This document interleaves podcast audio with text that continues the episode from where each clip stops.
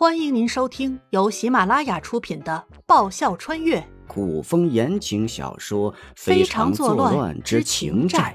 作者飞檐，》，演播卡西有声，北海听云。远山飞鸟，Miss 米小羊，欧阳小小易，欢迎订阅。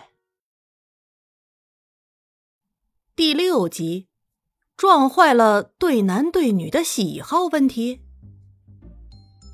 美女分两种，第一种，第一眼美女，五官经不起细看；第二种，耐看型美女，在美女的基础上经得起细看，还越看越美。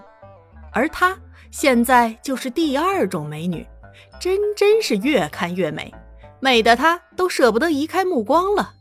特别是那双欲说还休、满满都是灵气的大眼睛。哎，咋就这么美呢？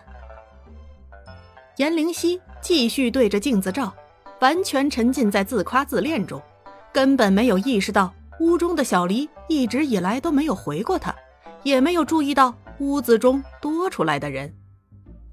嘿嘿嘿嘿，颜灵犀兴奋的不能自己，正找不着东南西北，脑子里忽然冒出一句“翩若惊鸿般的美丽”，他下意识的就原地转上一圈，可他的一圈才转了一半，颜灵犀及时刹住，敛去所有表情，看着屋子中多出来的人，不悦道：“没见过美女吗？臭美就臭美吧，干嘛要莫名其妙多出来个观众？哎呀，被一个帅的天人共愤的大帅哥看着他对自己发花痴，他还是不好意思的啦。”没见过这么自恋的。慕容易收回目光，波澜不惊的开口：“各种各样的美人，他见过不少，他却是第一次看见她这般俏皮活泼、一身轻灵的美人，尤其是那双眼睛，所以他失神了。那也得有资本。两个他的容颜几乎一模一样，活在现实的他，为忙生计，过早的挑起生活重担，被太阳晒得很黑。而这个她虽是傻子，毕竟是个豪门大宅里的深闺小姐，足不出户。两个她的区别就在一黑一白。想想自己，再看看眼前祸国殃民的男人，颜灵犀堵得慌。为他一人的情债，两个他的亲人都不得善终。情债，情债，既然来了，他一定好好的还，加倍的还。不过，在还之前，他得先出门去逛逛，看看这古代的大街小巷，淘淘古董宝贝。到时还完情债，利用情缘珠回去时，他才能一夜暴富。哈，一夜暴富，想想都美美的。看够了？颜灵犀不紧不慢地问，明面暗面的意思都在送客，他还有事儿要做呢。如果说没有呢？慕容易凝眉，若有所思。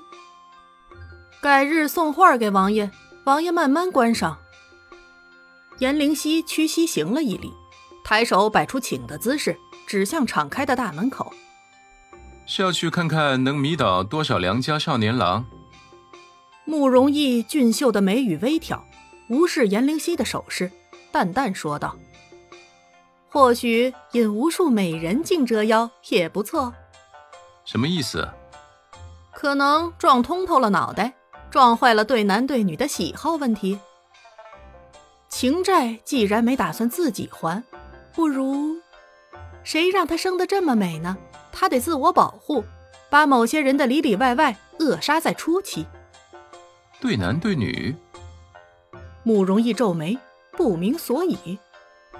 嗯，忽然间觉得做个男人也不错。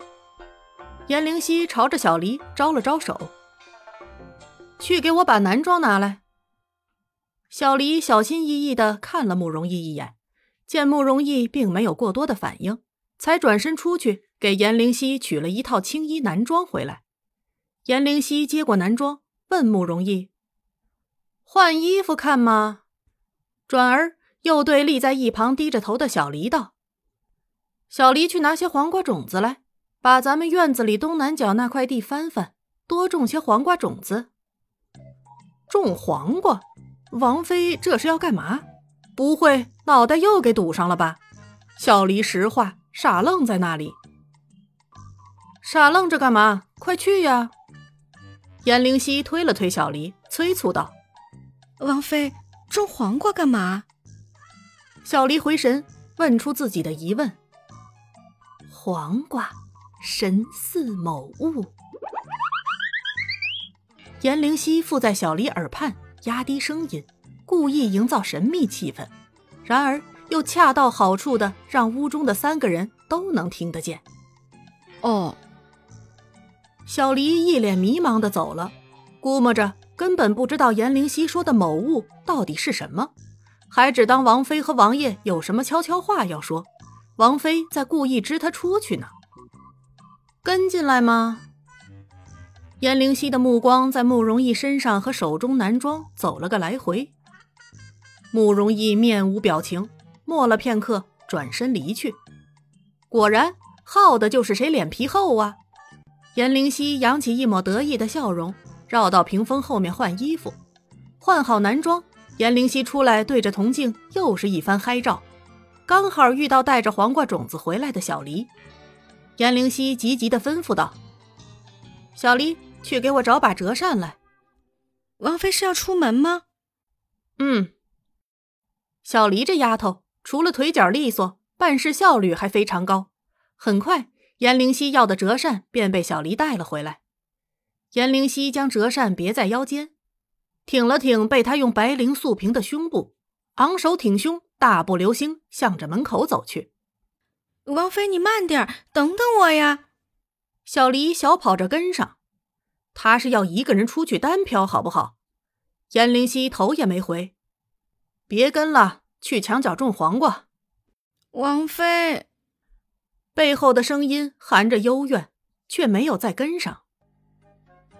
王府大门口，颜灵溪被人拦住。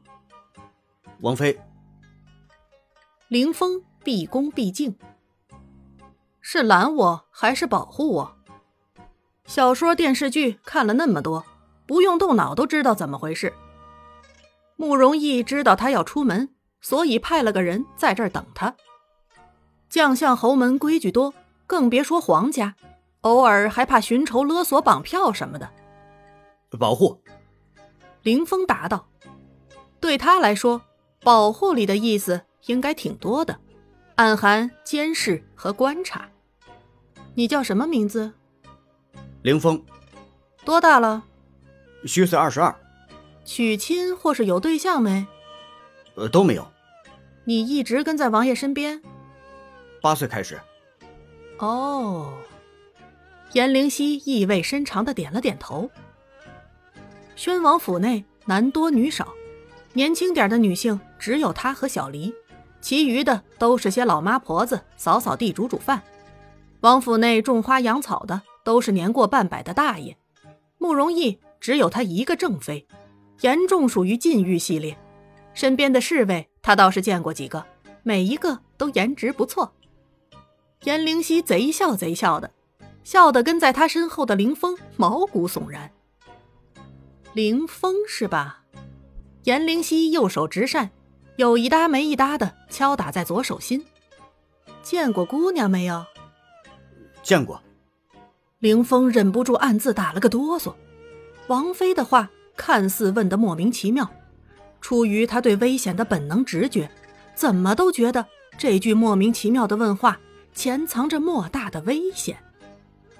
见过就好。